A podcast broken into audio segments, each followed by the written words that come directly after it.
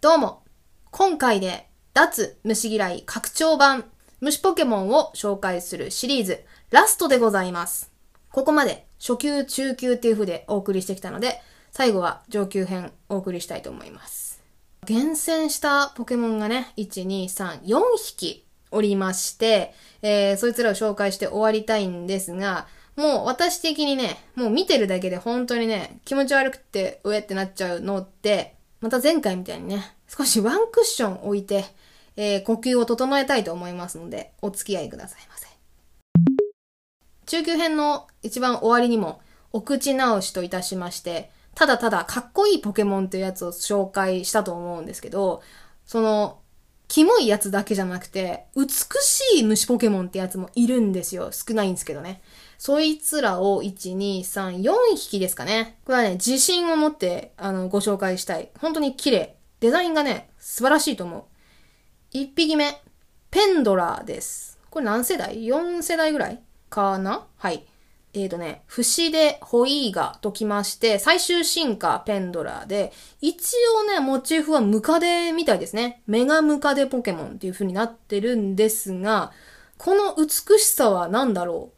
まずあれか。四足歩行なのかな？ムカデだけど、体は長いし、節目もあるんだけど、ちゃんと体を支えてるのは4本足ですね。っていうか、なんならさ、えっ、と、一番最後の足がさ、もはやなんか、哺乳類の足みたいになってますね。馬とかに近いかな。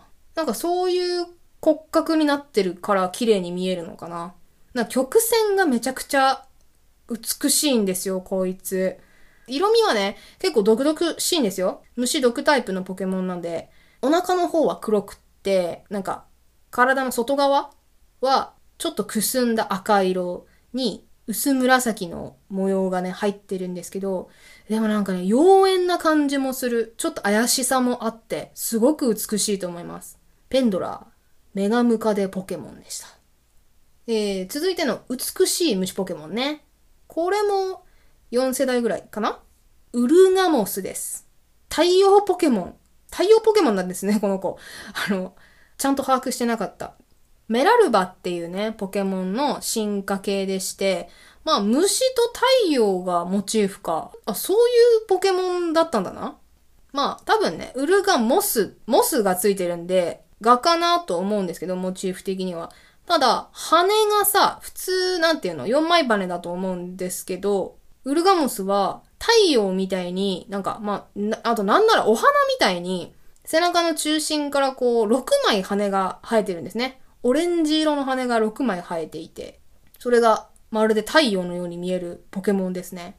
体の本体の方もなんか、ガみたいにちょっとモフモフっとした白いところがあって、まあ美しいですね。こういう、この子もなんかね、曲線がいろんなところにあって、美しい見た目をしてますね。太陽ポケモン、ウルガモスでした。えー、3匹目紹介します。3匹目は、これ一番最新の世代ですね。モスノウです。中級編の初めに、ただただ可愛い虫ポケとしてね、雪ハミっていう顔がお尻みたいなポケモン紹介したんですけど、それの進化系ですね。こいつもモスってついてるので、もうガがモチーフですね。氷と虫タイプ、氷がポケモンのモスノウです。えーとね、これはね、なんていうの、もはやね、うーん、神秘性まである。めちゃくちゃ綺麗ですよ。で、驚きの白さね。こんな真っ白なんいるっていうぐらい白いし、なんかね、まあ名は太陽を表すという風で、もうスノーですから、雪なわけですよ。雪みたいなガのポケモン。めっちゃ綺麗ですよ。ちょ、マジで見てほしい。あの、首の周りにファーみたいな、ファーを模したような白いなんか、ももふーっとしたパーツがついてるんですけど、で、触覚もなんか真っ白でさ、すごく長くなってて、で、目の周りも、何これ、つけまつげみたいな パーツが伸びててさ、すごい綺麗なんですよね。虫って言ったらなんかちょっと汚いイメージとか、不潔なイメージとか、持ってる方もいるかもしれないんですが、その、蛾のイメージを根本から覆すような、こんなに白くて美しい、気高いポケモン、なかなかいないと思うので、これは本当にキャラデザの勝利っていう感じがしますね。えー、氷がポケモンモスノでした。じゃあ、ただただ美しいシリーズ、ラストいきますね。ラストは、何だと思いますか？もしかして、もしかしてと思ってるかもしれないんですが、まあもしかしてですね、ちょっとここで紹介するのは、どうなんだって思うかもしれないんですけど、美しさで言ってますからね、見た目の。はい。じゃあ、行きましょうか。4匹目です。ただただ美しい虫ポケモン。4匹目は、エンビポケモン、フェローチェです。うわー、フェローチェね。えー、っと、ポケモン最近のやつあんまやってない方はね、え、っと、うん、まあ、まあ、大丈夫ですかね。ちょっと、リンク押すときに、何が起きても大丈夫って思って押していただかないと ギャーってなる可能性もあるんですけど、ちょっと言っちゃいますと、モチーフね、名前を言ってはいけないあの人です。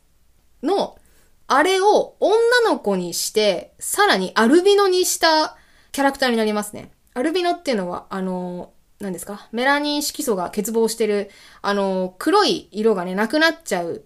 突然変異的に自然界の動物にも現れたりしますが、真っ白いライオンとかね、本来白くない動物が真っ白で生まれてしまう現象がアルビノとしてよく知られていますが、まあそんな感じで、あの、全身真っ白になっていて、さらに女の子っぽく、女の子の中でモデルさんみたいな、えー、と、デザインになってよくここまで落とし込んだなって思うんですけど、多分今までね、話題に上ったんだと思うんですよ。あの、ポケモンのさ、デザインのコンセプト会議で。新キャラどうしようって言って、いや、ちょっと名前を言ってはいけないあの人やります？とか言って、いやいや、そしたらもう子供泣いちゃうって、みたいな。誰もゲットしないよ、そんなポケモンっていう風で、じゃあどうしようってなった時に、いや、だから汚いイメージとか、気持ち悪いっていうイメージを覆すデザインにすればいいんじゃないかっていう風で、まず黒い要素をなくす。真っ白にする。そして、なんか汚いとかいうイメージの反対で、もう女の子を擬人化したようなキャラクターにしようっていうコンセプトがね、もう、まざまざと感じられる、すごい振り切ったデザインだと思う。私はね、すごく好き。初見はね、初見の時はだいぶ衝撃的、やりよったと思ったんだけど、やりよったと思ったんだけど、あのー、まあ、愛せるよ。私は愛せる。知らん。ポケモンもともと好きだから、まあ愛せるのかもしれないですけど、全く見たことない人が見たらなんだこれってなるのかもな。ちょっとマジの初見の人の意見ね、あの感想ちょっと聞いてみたいところではあるんですけど、はい。で、私はね、デザインとしては本当に美しいと思う。というわけで、えー、鉛筆ポケモン、フェローチェでございました。というわけで、今のフェローチェはね、上級編の本編ではありませんので、ここからが上級編ですからね。はい。というわけで、じゃあ、脱虫嫌い拡張版の上級編といたしまして、もうほぼ虫ですねっていう えー、デザインのポケモンを4匹紹介しますショックが弱いものから順に紹介していきたいと思います。まず1匹目。図鑑ナンバー168。足長ポケモン、アリアドス。えーと、高さ1.1メートル、重さ33.5キログラム。タイプが虫、毒ということでありまして、この人は、中級編で紹介した、あの、虫ポケモンのね、糸丸の進化系です。雲なんですね、モチーフが。でも、より雲なわけ。ただよ、正直、美しい部分も感じはする。私、雲ダメだから、ちょっと雲みが勝っちゃうんだけど、でも私多分雲が大丈夫な人間だったら、それ、これはね、だいぶ美しい部類に入ると思うんですよ。もうデザインとしてね、すごい、えっ、ー、と、シャープだし、洗練されてる素晴らしいデザインだと思うんですけど。いかんせん雲なんですよね。で、あの、糸丸よりも、その雲っぽいなっていうのは、やっぱりこの足のさ、この折れ目ね、カックンってなってこの折れてるところがもうリアル雲を連想させるこの足の折れ方。いやー、最悪ですね。ただね、この何？太くなってる、この足ね。この足の膨らみの曲線とかは本当に美しいと思うわけ。もうデザインとしてマジで美しい。この絶妙な膨らみ方よく形にできたなって思う、惚れ惚れするラインなんですけど、もう雲であるからっていう、それだけで無理なんですよね。本当に申し訳ない、このアリアドスには。カラーリングもすごいいいと思うんですよ。この紫と黄色で、糸丸のね、警戒色をちょっとアレンジしてあって、で、体の色がもう真っ赤と黒と。で、角と口が白っていうね、素晴らしいもう、無駄なところが一つもないデザインなんだけど。あ、ちなみにね、このアリアドスっていうのは、まあ、多分ですけど、ギリシャ神話のアリアドネの糸から来ていると思いますね。あの、雲の糸を辿ったお話があると思うんですけど、あの、迷宮にね、入っちゃって、アリアドネの糸を辿って出てくるっていうくだりがあると思うんですけど、あれから来てますね。雲の糸っていうところで。それなんか親和性の高い、あの、名前をいただいてるポケモンなんですが、私としてはちょっと、厳しいという風でね。いつかあれやりたいんですよね。あの、ポケモンの名前のね、由来をざーっと紹介していくラジオもね、いつかやりたいと思っておりますが、こういうのね、結構あるんですよ。ポケモンのね、由来ってめっちゃ面白いのあるんですよ。あの、EV とかね。えっ、ー、と、EV ってわかりますか？初代の、初代からいる、いろんなタイプに進化するポケモンなんですけど、その進化、進化って英語でエボリューションと言いますが、そのエボリューションの頭文字の E と V アルファベットの E と V から EV っていう風になってるっていう、なんか、知ると、おーってなるじゃないですか。そのポケモンの特性をしっかり名前に落とし込んでいるっていう、なんか、カタルシスが結構あるポケモン多いのでね。まあ、ただのダジャレっていうポケモンもいっぱいいるんですが、まあそういうのも含めて、いつかポケモンの由来まとめみたいなやつもね、シリーズでやりたいですね。はい。というわけで、まず1匹目、アリアドスでした。さて、いきますか。次です。お次も雲のポケモンになりまして、えー、ここまで言うともう多分ポケモンめっちゃ好きな方はね、あいつだろってお分かりかと思います。えー、図鑑ナンバー752番、鬼し雲です。もう名前に雲って入っちゃってますね。鬼し雲。分類は水泡ポケモン。高さ1.8メートル。でか。重さ 82kg。重っ。えー、えー、タイプが水と虫ですね。えー、鬼、雫、雲っていうことなので、なんか、水っぽい要素が雲の中に織り込まれていて、こうなんですか、水の玉というか、水の粒がありますよね。その粒が、雲のその足の折れてる関節の部分になんかくっついてるんですけど、そんなことをしてもね、私にとってはこの子は雲なんですよ。足6本しかないけど、もう雲にしか見えないわけ。で、この足の折れ方と、あと、この子はね、マジでね、人を殺す目をしてるっていうのが もうでかいですね あのなんか、はっきり目、瞳は描かれてないんだけど、もう、目のさ、角度がやばいでしょ、これ。めっちゃ鋭い形しててさ。殺人雲でしょ、これはやばい。やばいですね。ちょっと図鑑の説明読みますね。えー、ポケットモンスターソードの説明です。足で水泡を飛ばして、獲物を包み込み、溺れさせる。怖時間をかけて味わうのだ。もうほら、殺すじゃん。人を殺す目をしてて、人を殺すことしか考えてないじゃん。えー、もう一個ね、ポケットモンスターシールドの説明です。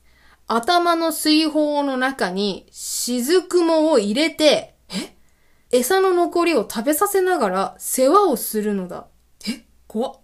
えーとね、雫雲っていうのが出てきたんですけど、この鬼雫雲の進化1個前が雫雲っていう同じく水虫タイプのポケモンがいるんですけど、あー、だからだから、この雫雲ね、1個前のポケモンの、まあ、親的なね、ポジションなわけですね。この鬼雫雲っていうポケモンさ、頭の周りになんか宇宙飛行士のヘルメットみたいな感じで、水の膜まあ水泡ですよね。みたいなのが頭の外側にくっついてるというか、その水泡の中に頭があるっていう感じなんですけど、本当にヘルメット被ってるみたいな見た目してるんですけど、その中に雫も入れるんですね。もうめちゃくちゃ気持ち悪いな。解説文グロいなちょっとなんかより嫌いになっちゃったな。ごめんね。いやちょっと見た目もですけど、ちょっとこの説明をえらいえぐ、えぐかったな。はい。というわけで、ちょっとめっちゃテンション落ちちゃった。えー、2匹目が鬼しずくもでした。じゃあ次、3匹目。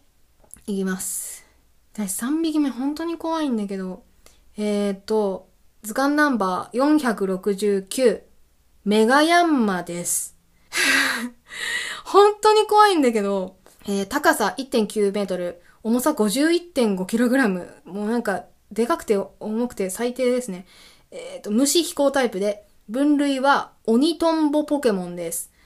まあ、というわけで、見た目がね、トンボなんですけど、あの、一個前の進化が、ヤンヤンマっていうね、なんか、ひょろっちいトンボのポケモンがいるんですけど、まあ、これもだいぶ虫っぽいんだけど、メガヤンマの何が嫌かっていうとね、まずこの足の折れ方、最低ですね。あの、アイアントみたいな、中級編のラストで紹介したアリのね、ポケモン、アイアントってやついましたが、あれの足みたいな感じで結構ね、関節がはっきり折れているっていう点がまずキモいのと 一番の理由はね、人を殺す目をしているところですよ鬼しずくもと同じなんよ。めちゃくちゃ怖い。これね、鬼しずくもの日じゃないぐらい怖いデザインしてるんで、もうぜひ見てほしい。で、このシンプルなカラーリングね。体が、なんていうんですか、戦車みたいな、あの、深い、くすんだ緑をしていて、で、この羽の一部と、この怖いって言ってる目がね、赤いんですよ。真っ赤なわけ。もう、本当に人を殺す、殺意しかない目をしてる。えーと、ちょっと図鑑説明読みますか。ポケットモンスター、ブリリアントダイヤモンド、シャイニングパールの説明です。羽ばたいた時の衝撃波で、相手の体の内側に致命的なダメージを与える。怖すぎない？衝撃波、ソニックブームみたいなやつで、体の内側？内臓ですか？内臓に致命、致命傷を与えるっていうのは最悪ですね。殺人トンボですよ。えーと、あ、ポケモンレジェンズ、アルセウスの図鑑の説明ですね。ちょっと待って、これやばくない？性質、極めて凶暴。獲物、刈り取りしとき。急所のみ狙い。無駄、一切なし。この種を従えし者は強胆なり。っていうか、アルセウスの図鑑の説明ってこんな感じなんですね。おい、極めて凶暴って書いてあるじゃん。めちゃくちゃ怖いじゃん。だからやっぱ殺人トンボなんだよ。これはね、もう性質含めて無理だわ。いやー、さすがメガヤンマ先輩。無理でした。ありがとうございます。はい。というわけで、3匹目は、人を殺す目をしていたメガヤンマ先輩でした。えー、ではね、ラスト4匹目、いきたいと思います。もうね、明確ですよ。4匹目なんて。これネタポケですよね。図鑑ナンバー794番、マッシュブーンです。はい。えーと、もうね、理由はね、存在ですね。これは存在がもう無理ですね。ポケモンのね、特性としては高さ2.4メートル。2.4メートルですよ、皆さん。2.4メートルね。で、重さ333.6キログラム。意味がわからないですね。どんだけでかくて重いねんっていう。えー、虫格闘タイプ、膨張ポケモンということで、膨張ね、膨らむってことかな？って思うんですけど、あの、もうもう見た目、見た目もうね、遊んでますね、これはデザイナーがね。えっ、ー、と、もう蚊です。蚊。蚊がモチーフで、あのね、ムッキムキなの。ムキムキなんですよ、もうね。上半身がね、ただの筋肉マンだし、もうバキだし、ドラゴンボールだし、もうそういうムキムキ感ね。ただ、まあデフォルメの具合としては、テラフォーマーズみたいな感じで、全然虫っぽさはむしろないんですよ。なんだけど、その擬人化要素を入れて 入れても、この蚊がモチーフだってことがちゃんと伝わるキモさっていうのは、もうちょっとね、称賛したいところではあるんですけど。まあ、とにかく存在が無理ですね。一応説明読みますか。ポケットモンスター3の図鑑説明です。えっと、別世界から現れた UB。あ、これウルトラビーストですね。ウルトラビーストっていうなんて言うんですかね。このサンムーンの時のなんか特別なフォルムというか、特別な次元みたいなところがあって、そこにいるポケモンがね、ウルトラビーストっていうなんか何種類かいるんですけど、はい。それの一種類だと。自らの体を見せつけてくる はい。自らの体を見せつけてくるが、自慢なのか、威嚇なのか、不明。ああ、あれですね。だから、ボディービルの要素もあるわけですよね。このムキムキな感じはね。同じく、ポケットモンスタームーンより、えー図鑑説明です。謎の生物ウルトラビースト。一発のパンチでダンプカーを粉砕する光景が目撃された。なるほど。まあ、とにかく怪力マッスルバカ。怪力脳筋バカみたいなことですね。まあ、春日みたいなことかな。へっって言って、こう、見せつけてくる、ちょっとうざさもあるウルトラビーストっていうことですね。はい。というわけで、一応ね、上級編をおさらいしておきますと、一匹目がアリアドス。まあ、雲だから怖いんだけど、美しいしかっこよさもあるよっていうところですね。二匹目が鬼雫門。足の折れ方が完全に雲っていうことと、あと人を殺す目をしているっていうことですね。あと生態もキモかったですね。えー、で、3匹目がメガヤンマ。同じく足の折れ方と、やっぱり人を殺す目をしているっていうところですね。完全に殺意のある生態をしていることも分かりましたね。で、4匹目がマッシブンで、まあこいつは存在が無理っていうことですね。存在が無理って理由ちょっとかわいそうだけど。はい、というわけでこの4匹が上級編にランクインいたしました。ああもうね、気持ち悪かった。だいぶ解説もメンタル持ってかれますね。聞いていた皆さんはいかがでしたでしょうか？本当はね、ちょっと申し訳ないなって思ってるの。誰にかっていうと、虫ポケモンにですよ。そもそもね、虫ポケモンは嫌われがちなんですね。まあ現実世界で私が虫嫌いだって騒いでるように、そのポケモンの世界でも虫タイプのポケモンって地味だし、なんか肝がられるところが若干あって、ちょっとアニメのポケモンの話になりますが、本当に一番初期の無印ですね。ポケットモンスター初代の、えー、旅の同行者、かすみっていうね、花田ジムのジムリーダーの女の子がいたんですが、彼女がね、キャタピーをすごく嫌がる描写があるんですよ。サトシがね、キャタピーをゲットするんですけど、で、その、キャタピーがピカチュウみたいにボールから出ちゃって、あの、一緒にサトシにくっついて回るんですけど、その時に、キャタピーが霞に結構惚れちゃって、懐いちゃってね、すごい霞の足元にまとわりつくんですけど、で、それに対してもう霞が顔真っ青になって、いや、気持ち悪い早くどかしてくれって言って、すごい、サトシにヘルプを求めるシーンがあるんですけど、で、なんか、キャタピーはね、当然ショックを受けてめっちゃ落ち込むっていうね、ところがあったりするんですけど。でもね、サトシはすごいわけ。ちゃんとね、キャタピーを仲間として、虫、虫ポケモンだからどうのこうのっていう感じじゃなくて、ちゃんとお前も立派な俺の仲間だと。一緒に強くなろうみたいな感じで、どんどんバトルにチャレンジしていくわけですよ。まあ、そんなサトシのね、メンタルというか、人間性ですよね。その見た目とかタイプで差別しない、そういう人間性は本当に見習いたいなと思うわけ。だから虫タイプの 皆さんにはね、申し訳ないと思うわけよ。こんな拡張版とか言ってさ、虫っぽいかどうかで初級、中級、上級に分けちゃって紹介するなんていうね。もうこの紹介の仕方が本当に虫タイプのポケモンへのリスペクトが足りないわけ。それは今回の、この企画そのものについての反省点でもございますので、本当に虫タイプの100匹弱のね、ポケモンの皆さん、大変申し訳ございませんでした。本当にこの度はね、大変不快な思いをさせてしまいまして、申し訳ございませんでした。今後はサトシを見習って、できる限り対等に接して参りたいと思いますので、ご容赦いただきたい。今度ね、ポケットモンスター、スカーレット、バイオレットですか？ポケモン SV っていうやつが、えー発売になりますが、まあ私はゲーム本体、スイッチ本体を持ってないので、プレイすることはないんですけど、多分ポケモン図鑑公式の方も更新されると思うので、ちょっと虫タイプのポケモンもどんなのが来るのか楽しみにして待ちたいと思います。そして、この今ね、紹介したポケモンたちを超える虫っぽいポケモンが出てきたとしても、他のポケモン同様に、平等に愛していけたらなと。そんな人間になりたいなっていうことで、今回の動画は終わりにしたいと思います。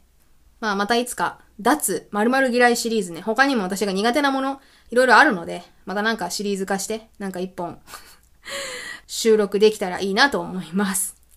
はい。というわけで、これで拡張版を含めまして、脱虫嫌いシリーズ以上となります。最後までお付き合いありがとうございました。それでは、素晴らしく楽しい秋の夜長をお過ごしください。失礼いたします。さようなら。